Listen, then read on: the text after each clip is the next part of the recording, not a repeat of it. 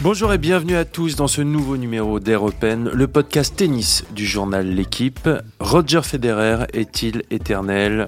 Aujourd'hui, nous nous focalisons sur le retour du maestro Roger Federer qui a eu lieu lors de l'ATP 250 à Doha, avec une victoire au premier tour contre l'anglais Dan Evans et une défaite en 3-7 contre le géorgien Basilashvili.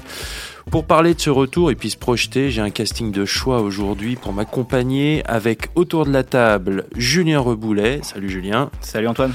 Romain Lefebvre. Salut Antoine. Vincent Cognet. Salut. Et un invité de prestige en la personne de Marc Rosset. Salut Marc, merci d'être avec nous. Merci à vous tous. C'est donc parti pour Air Open. Un peu de silence. Les joueurs sont prêts.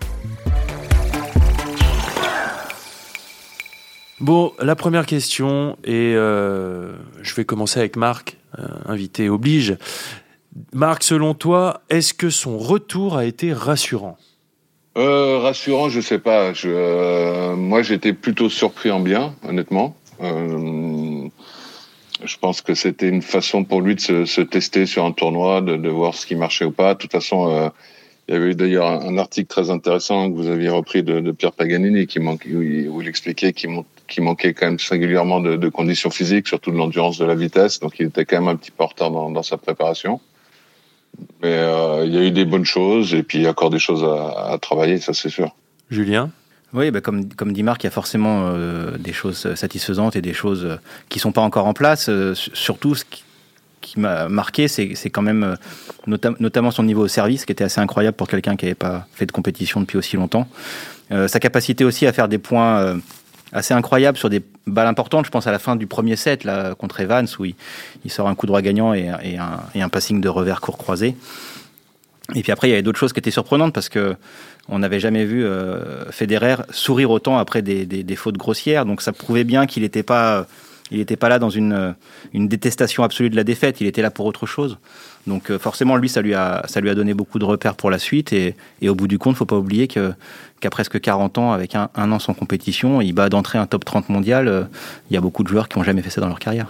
Après une double arthroscopie du, du genou droit, est-ce que euh, sur le terrain, quand on le voit évoluer, on se dit quand même, euh, ça tient quoi?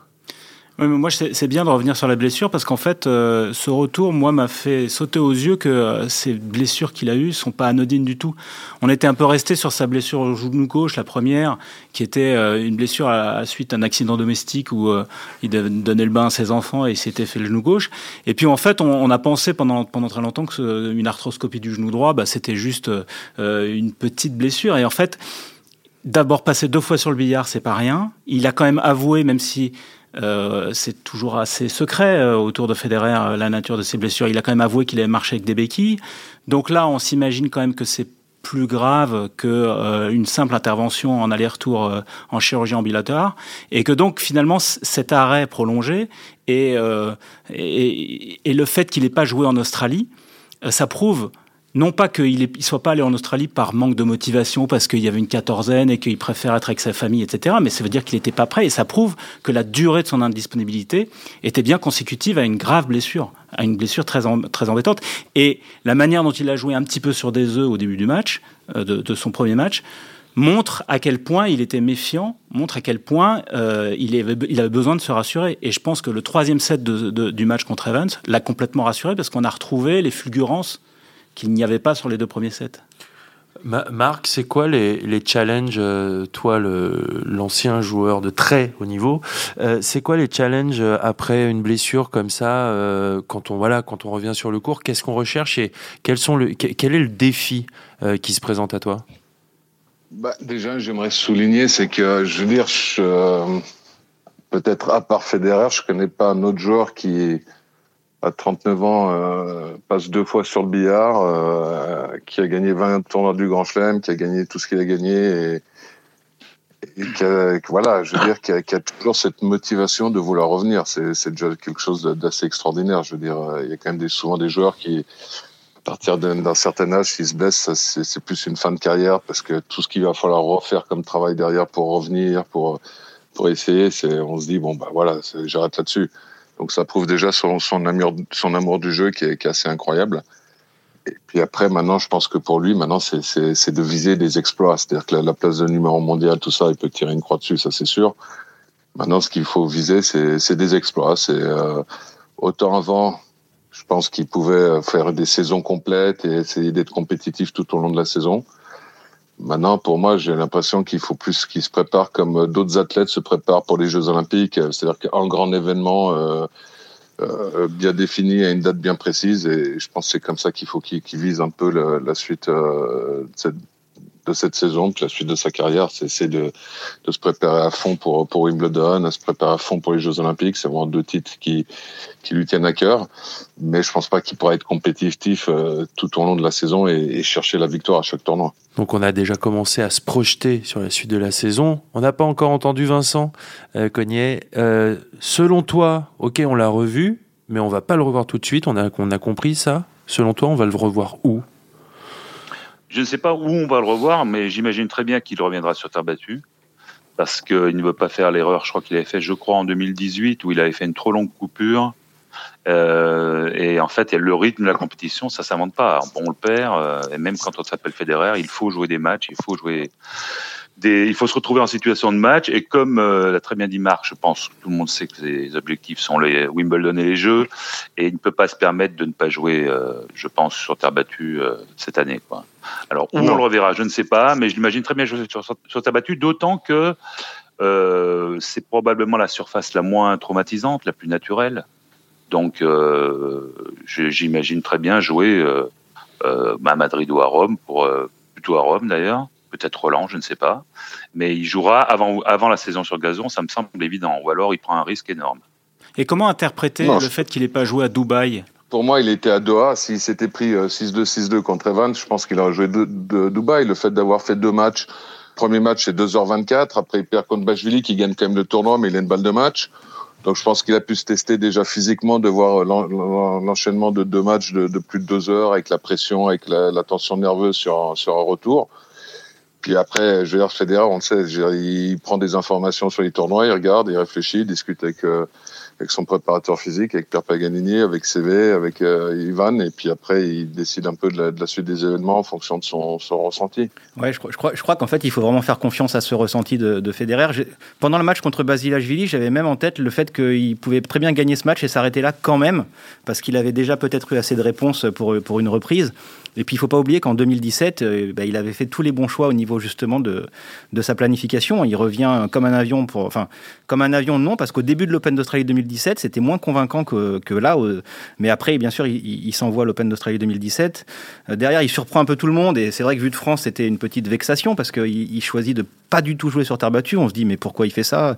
Et puis son titre à Wimbledon. C'est une erreur. Bah non, pas en 2017 parce qu'il gagne. Ah non, c'est en 2018, oui, pardon. Là, ça avait marché en 2018. Il se trompe peut-être un petit peu. Effectivement, comme disait Vincent, il y a ce manque de, de compétition, de rythme qui se fait ressentir. Mais justement, là, on a l'impression qu'il fait les bons choix, de pas être allé en Australie pour, pour subir éventuellement cette, cette bulle sanitaire qui était quand même compliquée euh, à son âge, sans sa famille, etc.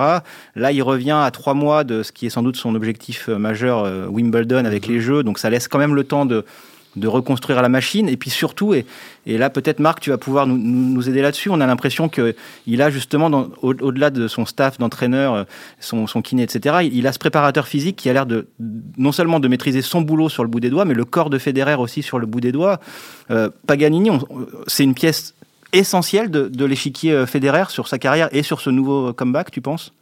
Écoute, je vais te dire que euh, Pierre Paganini, c'était une pierre euh, essentielle dans, dans, mon, dans ma carrière. C'est la même chose pour Stan et c'est la même chose pour, pour Roger. Je veux dire, c'est pour moi, c'est le meilleur entraîneur physique au monde, ça c'est sûr. Et, euh, et effectivement, euh, pour Roger, c'est, c'est voilà, c'est, il a toujours fait des planifications en fonction de ce que lui disait Pierre. Euh, on joue tant de tournois, on se repose tant, on recommence à travailler, des choses comme ça. Et, là, il a bien vu qu'il lui manquait peut-être un peu de, de préparation physique. Donc, euh, et, sur terre, je pense que ça va être intéressant pour lui, pour lui de, de, de vraiment jouer. Pour moi, hein, j'ai envie de dire presque de jouer un maximum de, matchs sur, sur terre battue. Parce que ça lui permettra de, se faire quand même un, peu de travail foncier, de, de, se faire un peu une caisse. Et surtout que Wimbledon se gagne pratiquement plus en faisant service volé. Je veux dire, ça se gagne du, du, du fond de cours. L'année où il n'a pas joué sur terre battue, il avait fait deux tournois, euh, je crois que c'était Stuttgart et Aller, il n'avait pas joué un top 10. Mhm. Et puis après, il perd contre Anderson. Donc, euh, s'il veut aussi gagner Wimbledon, il faudra forcément battre Djokovic, Nadal ou d'autres joueurs qui sont dans le top 10. Et pour les rencontrer, bah, il faudra jouer ces joueurs-là dans, dans les Master 1000 sur terre battue ou à Roland Garros. Tu as parlé de la, du génie de la planification que qu'est Pierre Paganini, mais est-ce que son, son, son expertise se joue? Que là, ou alors aussi dans les contenus de, séances, dans, ce que, dans ce qui se fait dans, la salle de gym, ou sur, je sais pas, sur piste ou sur le terrain. Qu'est-ce que tu peux nous dire? Parce qu'on a, on a vraiment l'impression qu'effectivement, euh, tous les, joueurs qui sont passés entre ses mains bah, performent et performent à très haut niveau. Pierre, c'est je l'ai connu, il venait du décathlon. Il s'entraînait avec euh, Jean-Pierre Heger, qui était le coach de Werner Gunther, qui était un lanceur de poids.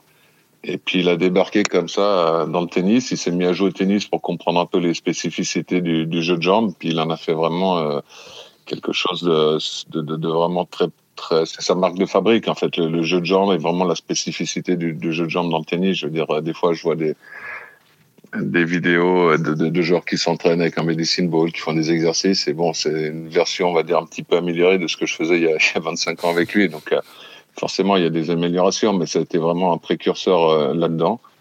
Et puis effectivement, c'est quelqu'un qui connaît, euh, je veux dire, il se met dans la tête euh, des joueurs, il sait ce que Roger a besoin, il sait ce que Stan a besoin. Il va certainement pas entraîner Stan de la même manière qu'il va entraîner Roger. Et, puis, voilà, c'est un type qui est, qui est d'une intelligence assez rare par rapport aux planifications. Tu, tu, parlais du jeu de jambes et c'est vrai qu'il a souvent dit qu'en fait, pour Federer, qui, est un créateur incroyable et qui a, bah, qui a dans la raquette et dans les mains de l'or, euh, l'objectif c'était que, que, que, les jambes ne soient pas un frein à l'expression de, de, sa créativité et que, et que justement il ait cette. Il, je crois qu'il a souvent utilisé l'expression d'endurance de l'explosivité. Euh, Exactement, mais ça la, la, au tout début de carrière, Federer avait un revers qui était assez mauvais. Je veux dire, il était souvent mal placé, des choses comme ça, et tout d'un coup son revers est devenu bon quand son jeu de jambes est devenu bon de ce côté-là. Eh, Pierre, c'est ouais, c'est effectivement c'est quelqu'un d'assez discret. Il aime pas forcément être dans les tournois. Il vient souvent en début de grand chelem, de trois jours avant, faire des, des petits exercices de, de tonification de, de, de, pied pour être sûr que le, le, joueur est bien bien réactif. Puis ouais, puis après il, on le voit, on le voit pas dans les tournois du grand chelem. On le voit rarement dans les tournois, pratiquement pas. Mais euh, il connaît son, son boulot. Puis surtout, il connaît les joueurs. C'est ça qui est, qui est assez incroyable. C'est, il connaît exactement, il sait exactement en fonction de quel entraînement, de quelle intensité, comment son joueur va ré réagir le lendemain, qu'est-ce qu'il va faire le lendemain pour le surlendemain, c'est assez impressionnant. On avait parlé de, de, Wimbledon et donc c'est un objectif très important pour Roger. Donc on est d'accord, selon nous, selon vous, euh, il doit jouer à Roland Garros pour être performant à Wimbledon.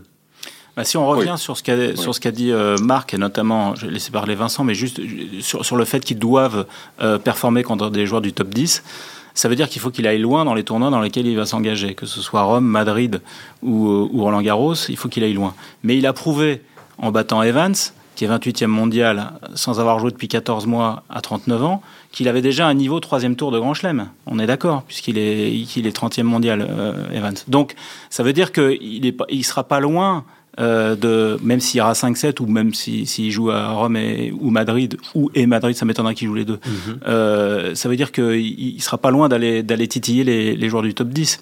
Donc, évidemment qu'il faut qu'il qu match sur ces, sur ces grands terrains-là euh, pour, euh, bah, pour retrouver euh, le rythme de la très haute compétition contre des joueurs très forts, parce que ce sera, ce sera indispensable pour aller au bout à, à Wimbledon. Je pense aussi qu'il euh, y a aussi une donnée importante, c'est les 3-7 gagnants. Euh, comme l'a très bien dit Marc, on peut plus jouer, euh, on peut plus gagner Wimbledon en 1h20 en faisant service volé première et deuxième. Ça se gagne quand même du fond. Et il faut se tester sur, euh, sur un format en 5-7, quoi. Et, je pense. Et donc j'imagine, j'imagine qu'une option de jouer Roland Garros me paraît pas idiote du tout, ne serait-ce que pour ça. Et je me pose une question, Marc. Euh, J'aimerais bien avoir ton avis là-dessus. Est-ce est que dans la situation où est, où est Roger Federer, euh, c'est pas plus simple le format d'un tournoi du Grand Chelem euh, pas par rapport à la longueur d'un match, mais par rapport au fait qu'on a ce jour off qui permet justement de planifier une récupération et, et, et ses journées, alors que là, il, on, il, a joué deux jours de suite. Euh, on, on, a, on a senti, euh, voilà, lui-même, lui-même avait dit avant le tournoi, je suis surpris de déjà pouvoir enchaîner cinq jours de suite en tapant deux heures et demie la balle. Est-ce est que finalement le format du Grand Chelem, paradoxalement, n'est pas peut-être préférable Il a dit aussi qu'il aurait bien aimé jouer le lundi. Oui. Pour avoir ce jour off justement. Ouais. Oui, mais bon, je veux dire, là, il n'avait pas joué depuis 13 mois. Même si vous avez la carrière de Federer, il y a forcément une attente qui était importante. Euh, je veux dire, il y a plein de gens qui ont dû regarder ce match, tous les journalistes qui guettaient la, moindre petit souci, est-ce qu'il a mal au genou ou pas, tout ça. Et même si euh, il arrive à être assez imperméable à tout ça, il y avait forcément énormément de tension sur ce premier match pour Roger. Donc c'est 2h24, euh, c'est comme s'il avait fait un match en 5-7 sur, sur terre battue. À mon avis, le lendemain, il a dû se réveiller avec des courbatures plus que s'il avait fait 4 heures d'entraînement. Donc ça, c'est des choses qui, à fur et à mesure des matchs, vont rentrer un petit peu dans l'ordre. Il va reprendre un petit peu le, euh, le rythme de la compétition. Mais moi, je suis, je suis persuadé que forcément, il, moi, je, je pense qu'il jouera Roland Garros. Je vois pas comment il pourrait ne pas jouer Roland Garros cette année. Maintenant, il y a malheureusement avec cette pandémie, il y a quand même un, un gros point d'interrogation, c'est que c'est un joueur qui n'aime pas voyager sans sa famille tu penses, vous pensez que ça peut être un problème euh, il, va, il peut avoir les passes droits qu'il faut, non euh, Je le vois mal envoyer euh, trois tournois d'affilée s'il doit voyager seul. Honnêtement, je veux dire, c'était quand en 2018 ou c'était quoi 2018 ou 2019 où il fait demi-finale où il était seul à Paris? Oui. 2019, oui, c'est ça.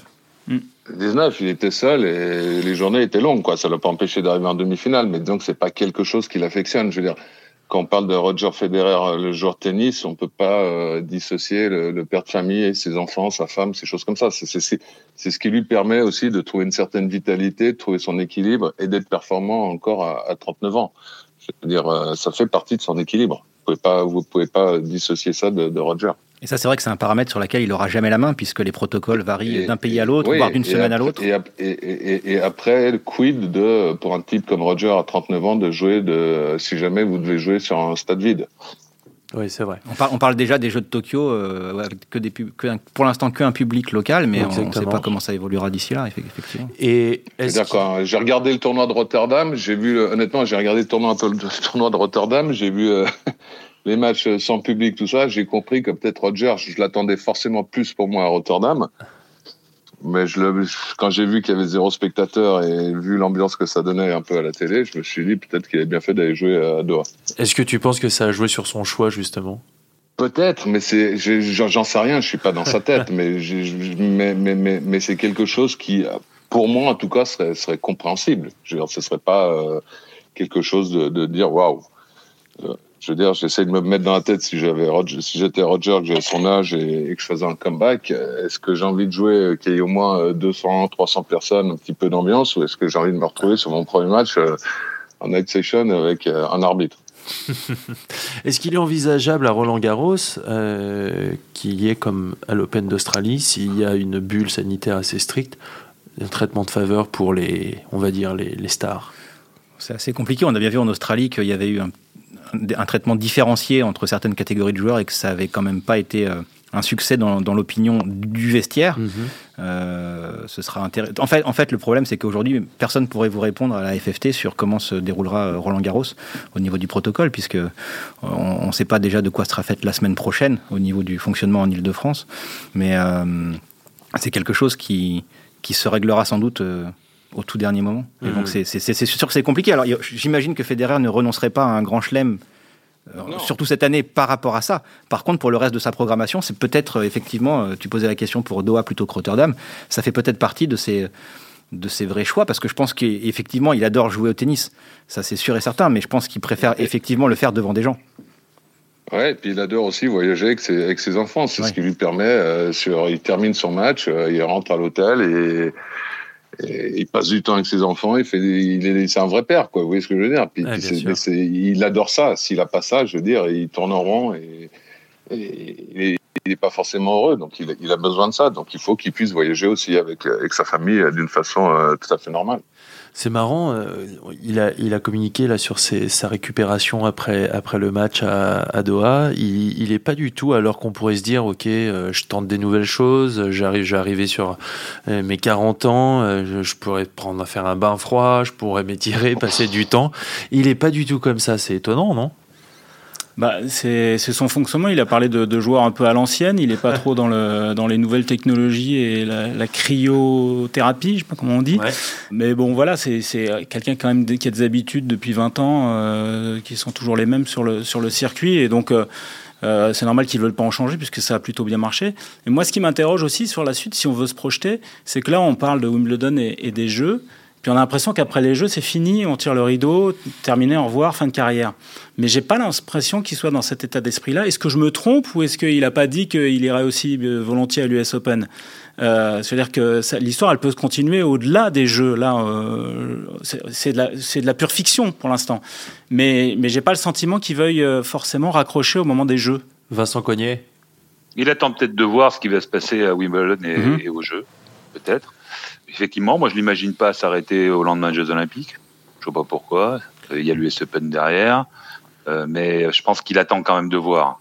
Mm. Comme comme Doha l'a très bien prouvé, il devait jouer euh, Dubaï et il a changé de son fusil d'épaule au dernier moment parce qu'il attend aussi des, des, signaux de son corps, quoi, de voir comment son organisme réagit et puis de son niveau de jeu. S'il perd au premier tour au Wimbledon et au jeu, c'est une autre histoire. donc, euh, donc euh, peut-être aussi qu'il ne parle pas de l'US Open parce qu'il attend de voir ce qui se passera avant. Alors on parle beaucoup de son, de son corps, de sa programmation, mais son tennis, euh, est-ce que, est que Marc, à un moment donné, tu t'es demandé si son tennis allait pas finir par prendre un petit coup de vieux, parce que bah, le, circuit a continué sans lui, même s'il n'a pas continué de façon normale, ou est-ce que sa façon de jouer au tennis, de toute façon, un peu comme lui, est, éternelle et, pas, et pas dépassée dans le temps par, parce qu'on a vu des joueurs dont le tennis était tout d'un coup un peu paraissait un peu obsolète parce que de nouvelles techniques ou une nouvelle façon de prendre la balle arrivait. Est-ce que lui, tu as l'impression qu'il peut jouer comme ça encore au-delà du problème physique, encore 20 ans comme ça et que ça fonctionne? Euh, non, son tennis, il n'est pas obsolète. Je veux dire, c'est quand même quelqu'un qui sait, sait, à peu près tout faire avec, avec une balle. Maintenant, euh, il y a aussi une autre, euh, il y a un autre problème dans, dans l'équation, c'est que on a beaucoup parlé du, du, Big Four qui est devenu après le Big 3 ou le Big 5 avec Stan où on enlevait Murray, peu importe. Mmh.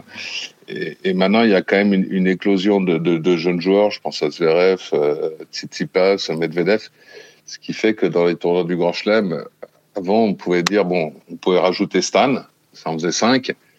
Et après, c'était des joueurs comme Raonic, mais bon, de, des joueurs comme des joueurs comme ça qui sont d'excellents joueurs. Mais je pense que la donne maintenant, elle est plus compliquée à partir des cartes finales pour pour les autres joueurs. Quand vous avez, si vous devez jouer Titi passe des choses comme ça, je pense que le niveau est, est, élevé et il va être de plus en plus élevé euh, si on part du principe que ces jeunes joueurs vont encore progresser. Donc ça peut rendre la tâche compliquée. Et si on rajoute aussi Dominique Thiem, bien sûr en plus. Bien sûr, voilà. Euh, si on compare les Mais deux, je pense pas que son tennis. Je pense, je pense que son tennis est tout à fait. Euh, il peut encore s'imposer avec son tennis. Je veux dire, c'est plus dur parce que forcément les surfaces sont un peu plus lentes. Maintenant, il y a des joueurs comme Medvedev qui sont d'excellents contreurs, des joueurs comme Zverev qui sont qui ont une couverture de terrain assez exceptionnelle et pourtant c'est des joueurs qui sont euh, courants. Hein. On peut en mettre à 90 ou plus et qui ont une couverture de terrain exceptionnelle. Mais c'est d'un côté, c'est ce qui motive aussi, je pense, euh, Roger. Il adore jouer contre les, les, les jeunes joueurs, les, les, nouveaux joueurs. C'est des nouveaux challenges pour lui. C'est ce qu'il, euh, je pense, c'est une source de motivation aussi pour lui. Si on compare les, deux retours, donc celui qu'il avait fait en, en 2017 et, donc celui-ci, bien sûr, il y a, il y a, il y a 4 ans d'écart, donc l'âge euh, voilà, ne, joue pas en sa faveur. Mais euh, il, y a un, une autre, euh, il y a une autre dimension, c'est cette perte de muscle que Pierre Paganini a, a évoqué. Il n'a pas joué quasiment là pendant un an. Et ça s'est pas trop senti quand même quand on l'a vu sur le terrain à Doha?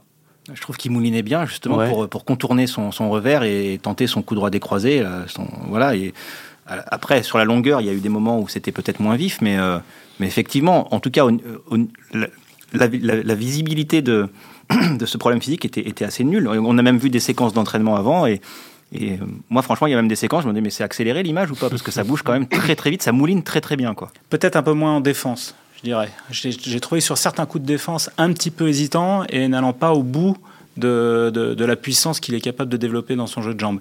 Certes, en, parce qu'il oui. y avait, je pense, de l'appréhension quand même oui. sur certains ouais. coups de défense ouais. et il ne ouais. pas forcément se, se livrer. D'ailleurs, c'était assez intéressant parce que je trouve que le premier match contre Daniel Evans, il a pratiquement pas fait un retour de, de slice côté rover. Il a chaque fois été euh, de l'avant, quitte à faire énormément de fautes. Mm. Et contre euh, son deuxième tour, il était déjà en train de plus de, de, de slicer, de défendre et de des choses comme ça. Donc c'est normal qu'il y ait de l'appréhension. Je veux dire, moi je m'étais cassé le pied euh, le premier match, euh, vous avez toujours peur qu'il y ait une espèce de rechute ou des choses comme ça. S'il y a une rechute, pour lui, c'est fini, quoi. Je veux dire, sa fin de, de carrière.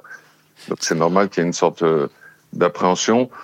Maintenant, sur euh, avec Roger, on a quand même tendance des fois à oublier parce que son tennis est tellement fluide qu'on a oublié. Qu'on des fois, on a tendance un peu à oublier ses qualités physiques. Ouais. Qu'on Ouais. voit un Rafael Nadal ou on voit un Novak Djokovic, on se dit waouh, quelle, couverture de terrain, quelle, puissance, quel quel coup d'œil, toutes ces choses-là. Et, et chez Roger, on, on l'oublie un petit peu parce que voilà, il y a, il y a- il y a le génie euh, dans, dans la main, mais c'est quand même quelqu'un qui a des qualités physiques exceptionnelles. Parle-nous de cette appréhension. Moi, ça m'a toujours, euh, ça m'a toujours euh, bluffé. Je, je- je l'ai vu euh, quand j'ai entraîné mon frère Julien. Euh, Il y, a la blessure, on se réentraîne et on, voilà, on essaye de, de, de se réathlétiser, de s'entraîner à fond. Et donc, sur le, à l'entraînement, il y a, le joueur peut se livrer à 100%. Qu'est-ce qui fait qu'en match, il y a encore cette appréhension alors qu'à l'entraînement, on est à 100% Je pense pas que Roger à l'entraînement est à 100%. D'accord, il est pas, il se, il, il se dit pas aller sur, sur cet entraînement, je me teste à fond et comme ça c'est un bon test. Ben, je pense pas qu'il y a de l'intensité. Puis aussi, surtout, il n'y a pas la tension nerveuse. On, on oublie que la tension nerveuse, c'est un truc qui, qui, qui peut vous flinguer euh, physiquement des fois. Hein. Hmm. Je veux dire, euh, vous faites euh, trois heures d'entraînement à Dubaï avec euh, Daniel Evans, ça, ça peut rigoler en deux, trois points, des choses comme ça. Là, vous vous retrouvez sur un match, euh, ça fait 13 mois que vous n'avez pas joué, il y a, il y a tout le monde qui, qui, qui vous observe. Il y a forcément un petit peu de... de, de, de- ouais, il y, a de la, il y a de la tension. Puis on sait que Roger, quand il est tendu, il a tendance à plus bouger. Je veux dire, si les sensations de la main sont moins bonnes, c'est quelqu'un qui qui bouge pas trop avec les jambes. Dire, il se crispe un petit peu. C'est un peu l'inverse d'un Stan qui, quand lui est un peu moins bien, a besoin de se faire mal physiquement pour retrouver son tennis. Roger, pour qu'il se remette à bien bouger, euh, on l'avait vu une fois sur une finale contre Dick à Wimbledon, il a besoin de retrouver des sensations avec la main et là, tout d'un coup, son corps se, se, délie et il se remet à bien, bien, bien bouger avec les jambes. Moi, j'ai une question euh, pour toi, Marc, euh, qui est liée euh, un peu au dernier match d'une carrière. Est-ce que, là, on s'en rapproche concernant Roger, est-ce que c'est quelque chose, à ton avis, qu'il a en tête? Est-ce qu'il est qu'il l'a scénarisé? Est-ce que c'est quelque chose auquel il, pense Ce dernier match, c'est ce dernier tournoi, ses adieux? J'ai aucune idée, je sais pas, je sais pas. Tu sais, tout est possible. Je veux dire, j'ai toujours en tête par rapport à ça, c'est parce que c'était un joueur de mon époque, c'était Pete Sampras, Mhm. qui, euh, je me rappelle, qui a perdu contre Bastol à, Wimbledon dans un match euh, pas terrible, on va dire. Ouais. Et euh, tu pouvais pas imaginer que quelques mois après, il ait gagné l'US Open et, et qu'il tirait sa référence sur, ce, sur cette dernière victoire. Je veux dire, c'est c'est un ressenti sur le moment. C'est, euh, tu peux planifier. euh, peut-être qu'il planifie quelque chose d'autre et peut-être qu'il gagne Wimbledon et qu'il se dit bon, ben, j'arrête là-dessus. Bien sûr. Je veux dire, c'est difficile. euh, Moi, j'ai aucune info euh, à vous donner là-dessus et, et et je sais pas. De toute façon, je, je préfère qu'il qu'il ait pas planifié ça et qu'il joue encore euh, deux ans. Mais quand on est, quand on est joueur, c'est quelque chose au- auquel on pense. Toi, tu y pensais, par exemple? Tu te disais, euh, ça va bientôt se terminer je... Non, ben bien sûr. Je veux dire, euh, tout le monde sait que c'est- bientôt ça va se terminer. Je veux dire, euh, il n'y a pas besoin de. Avec Roger, on a l'impression que ça fait déjà depuis euh, 2013 que ça va bientôt se terminer. Donc huit ans plus tard, il est toujours là. Tant mieux pour nous. Et euh, mais bien sûr, je veux dire, euh, il n'y a pas besoin d'être euh, d'avoir fait bac plus 10 pour savoir qu'un jour sa carrière va s'arrêter. Maintenant, quand elle va s'arrêter, quand euh, j'ai eu en mémoire Jimmy Connors qui a fait demi-finale à l'US Open, je crois qu'il est 39 ans. Et, je pense qu'honnêtement, pour Roger, euh, je veux dire, l'exploit qu'il pourrait faire, parce qu'il y a toujours cette, oh, va avoir bientôt euh, qui sera le plus grand joueur de tous les temps, ainsi de suite. Et, pour Rogers, pour marquer des points, s'il allait chercher un grand chelem à pratiquement 40 ans ou 40 ans en plus, ce serait quand même un exploit hallucinant. Tu, parles, tu, parles, tu parles du fait que tant mieux pour nous qu'il continue. euh, au niveau de l'émotion, forcément son retour a, provoqué beaucoup d'émotions dans le milieu du tennis parce que c'était très attendu et puis qu'il y a toujours un côté magique sur des comebacks. On- alors même si c'était rien à voir et que c'était plutôt triste, il y avait eu le fameux comeback de Borg au début des années 90 qui avait Mhm. été un échec. On n'en était pas là, il n'a pas arrêté 10 ans. Mais au niveau de l'émotion, toi, le, le pote, le grand frère, quand, quand- quand tu le vois sur le court, à quel moment tu as été ému sur ce match? Au début, à la fin, quand il gagne ce premier tour Quel était ton sentiment en fait profond euh, en le voyant faire là? J'étais ému de, de, de, le voir rentrer sur le terrain, de, de taper des balles, de faire des, des, des, jolis coups, puis de, de, puis de me dire voilà par quoi il est, il est quand même passé pendant 13 mois, deux opérations. Et, autant la première était programmée, et je pense qu'il voilà, il s'était préparé mentalement à, il savait exactement par quoi il allait passer. Et la deuxième, ça a quand même été, je pense, un, coup dur pour lui euh, psychologiquement, parce qu'il s'y attendait pas du tout, et il a fallu refaire une deuxième opération. Et ça, ça a été quand même, euh, je pense, un, dur à avaler pour lui. Et de se dire qu'après 13 mois, je vais dire, mais, mais pour te dire la vérité, j'ai appelé Paganini pendant le match, parce que voilà, c'est t'appelles les copains, t'appelles euh, les proches, les trucs, parce que c'est pas seulement lui hein, qui revient, c'est tout le travail de, de son équipe mmh. aussi qu'il faut qu'il faut saluer. Et vous, chez vous, ça a évoqué quoi justement ce retour? Ben, c'est il y avait ce côté voilà on l'a pas vu depuis si longtemps euh, je, posais la question du tennis volontairement parce qu'effectivement son tennis on a l'impression qu'il il sera jamais dépassé puisque s'il si, est à l'heure sur la balle euh, tout ce qu'il produit gênera tout type de gênerait tout type de joueurs dans les 40 prochaines années encore. Donc ça, c'était assez génial. Et puis c'est repousser encore une fois les limites du temps. Euh, parce que, parce que là, franchement, Federer à 39 ans aujourd'hui fait beaucoup plus jeune que Jimmy Connors à l'US Open 91. Regardez, on dirait son père. Hein. Et ça, et ça c'est époustouflant en fait. C'est c'est quelque chose d'assez dingue. Et, euh, et encore une fois, certains ont dit il y, a des fautes, il y a ceci, cela. Il, passe tout près de battre le gars qui gagne le tournoi derrière. Donc le niveau, euh, Romain disait troisième tour de Grand Chelem, il est peut-être, voilà, le niveau est peut-être déjà même bien supérieur à ça aujourd'hui. Donc euh, bah, c'était, c'est super pour tout le monde effectivement. C'est super pour les suiveurs, c'est super pour le circuit. Je pense qu'il y, a, tellement de joueurs qui rêvent de jouer contre ce gars-là une fois. Ils se disent oh, je vais tomber sur lui la prochaine fois, indépendamment de gagner ou pas. C'est, c'est croiser le fer avec lui. Ça, doit être magique euh, pour un, pour un jeune qui arrive aujourd'hui un Sinner, j'en sais rien, moi. C'est les, gars, ils vont peut-être surveiller les, tirages au sort différemment euh, dans, les, tournois où, où, Federer sera aligné ces prochaines semaines. Et ce qui est formidable, c'est de voir euh, à quel point euh, tout le circuit a été branché sur ce match à Doha. Euh, moi, j'ai eu des, gens à Marseille qui me disaient que la télé à l'accueil des joueurs était branchée sur, sur Doha, alors qu'on est en plein tournoi concurrent euh, qui se joue à Marseille, que c'était pareil à Santiago du Chili. En fait, le monde entier du tennis avait les yeux braqués euh, sur Doha. Et ça aussi, c'est génial parce que rien que d'en parler, ça donne des frissons. Quoi. C'était un peu comme, euh, comme Borg. Hein. Je veux dire, quand Borg il est venu à Monte Carlo, moi je jouais le tournoi, je, je jure ceux qui étaient programmés en même temps que du match de Borg, mais ils pleuraient. que tout le monde avait envie d'être au bord du terrain pour voir ce que ça donnait. Alors bien sûr, ça n'a pas donné grand-chose. Raquette en bois, c'était un peu compliqué quand même de, de, de, faire un comeback, mais je veux dire, ce jour-là, euh, je crois que tout le monde était voir le Gerbide pour dire s'il te plaît, tu me programmes pas en même temps que Borg. tout le monde avait. Et le premier point, c'était il y a combien de temps le comeback de Borg? Quoi 25 ans Oui. 91. Ouais. Ouais. Et, le premier point, il y a un roi Harley, il y a Rézé qui monte au filet sur l'envers de Borg et Borg qui lui fait un passing croisé. Je me rappelle comme si c'était hier.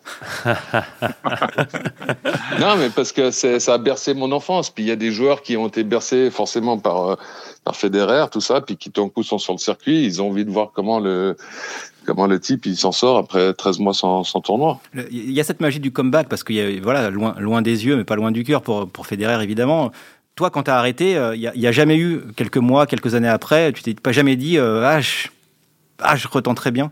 Non. Main gauche, même éventuellement. Non, mais... non, mais parce que tu as, si tu veux, moi j'avais adoré, c'était l'article de Zidane quand il a pris sa retraite qui expliquait que voilà le, le match à Bernabeu, euh, voilà, il aimerait toujours le faire, tout ça, mais mais en fait, le, match de tennis, c'est la pointe de l'iceberg. C'est 1h30 de, de, kiff que tu vas pouvoir produire devant du monde et t'éclater sur le terrain et aller chercher une grosse victoire. Mais c'est voilà, c'est la pointe de l'iceberg. Il y a les entraînements derrière, il y a les soins, il y a, il y a tout ce qui va derrière, un mode de vie, un rythme de vie, tout ça. Et, et forcément, si tu me donnais la possibilité avec une pilule magique de, de retourner sur le central et d'être compétitif, oui. Mais pour être compétitif, repasser, refaire tout ce qu'il faut faire pour euh, pour cette 1h30, à un moment donné, tu n'as peut-être plus forcément envie de le faire. C'est pas tout cet, tout cet iceberg dont tu parles qui est, qui, est encore, qui est la chose la plus impressionnante dans tout ce que fait Federer, en fait, depuis plus d'un an oui, mais il, il, il, aime ça, je veux dire. Euh, et avant, quand tu parlais d'émotion, je veux dire, moi, c'est un secret pour personne. J'aime ce mec. Donc, euh, moi, mon émotion, si tu veux, elle passe par son plaisir. Je veux dire, s'il est content, euh, il y a eu tellement de fois où on pensait qu'il allait arrêter sa carrière. Et moi, je dis franchement, même s'il était 15e mondial et, et qu'il prend du plaisir d'être sur le circuit, de faire des matchs, de, sortir des gros matchs, tout ça, puis que ça l'éclate de, de, jouer comme ça, je serais content pour lui. Je veux dire, euh, si tu aimes une personne, tu as envie juste que cette personne soit heureuse. Le jour où je le verrai euh, sur un terrain de tennis euh, sans avoir aucun plaisir, je serais triste. Ça me paraît bien de finir cette émission sur une note d'amour. merci, messieurs. Merci, Marc. Vous m'avez posé beaucoup de questions. Moi, j'ai quand même une question pour, euh, pour Vincent. Ouais. Ah non. Si, parce que Vincent, vu que ça a l'air d'être compliqué de te choper euh, pour faire un podcast avec WhatsApp, je voulais savoir si les articles que tu écrivais, qui sont d'ailleurs très bons, tu les faisais à la machine à écrire ou si tu utilisais quand même un ordinateur non, non, je l'ai fait à la main. J'ai l'impression que t'écris à la main. Hein. ah oui, je l'ai fait à la plume doigt. D'accord, bah, c'est gentil, merci. Eh ben, merci beaucoup, Marc, euh, de nous avoir rejoints pour ce merci podcast. À vous. Merci, beaucoup. Merci à tout le monde. Vincent, salut. Salut. Merci Julien, merci Romain. Merci Antoine. Et puis à très bientôt pour un nouveau numéro d'European.